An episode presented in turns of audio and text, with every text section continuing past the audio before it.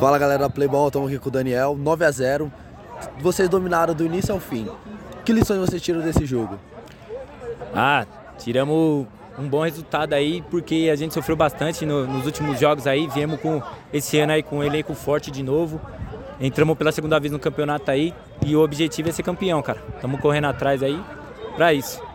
De agradecer o Santo Antônio e todo mundo aí junto e tamo junto. Um abraço pro Jean, meu parceiro aí. É nóis. Obrigado. Valeu, irmão. Valeu.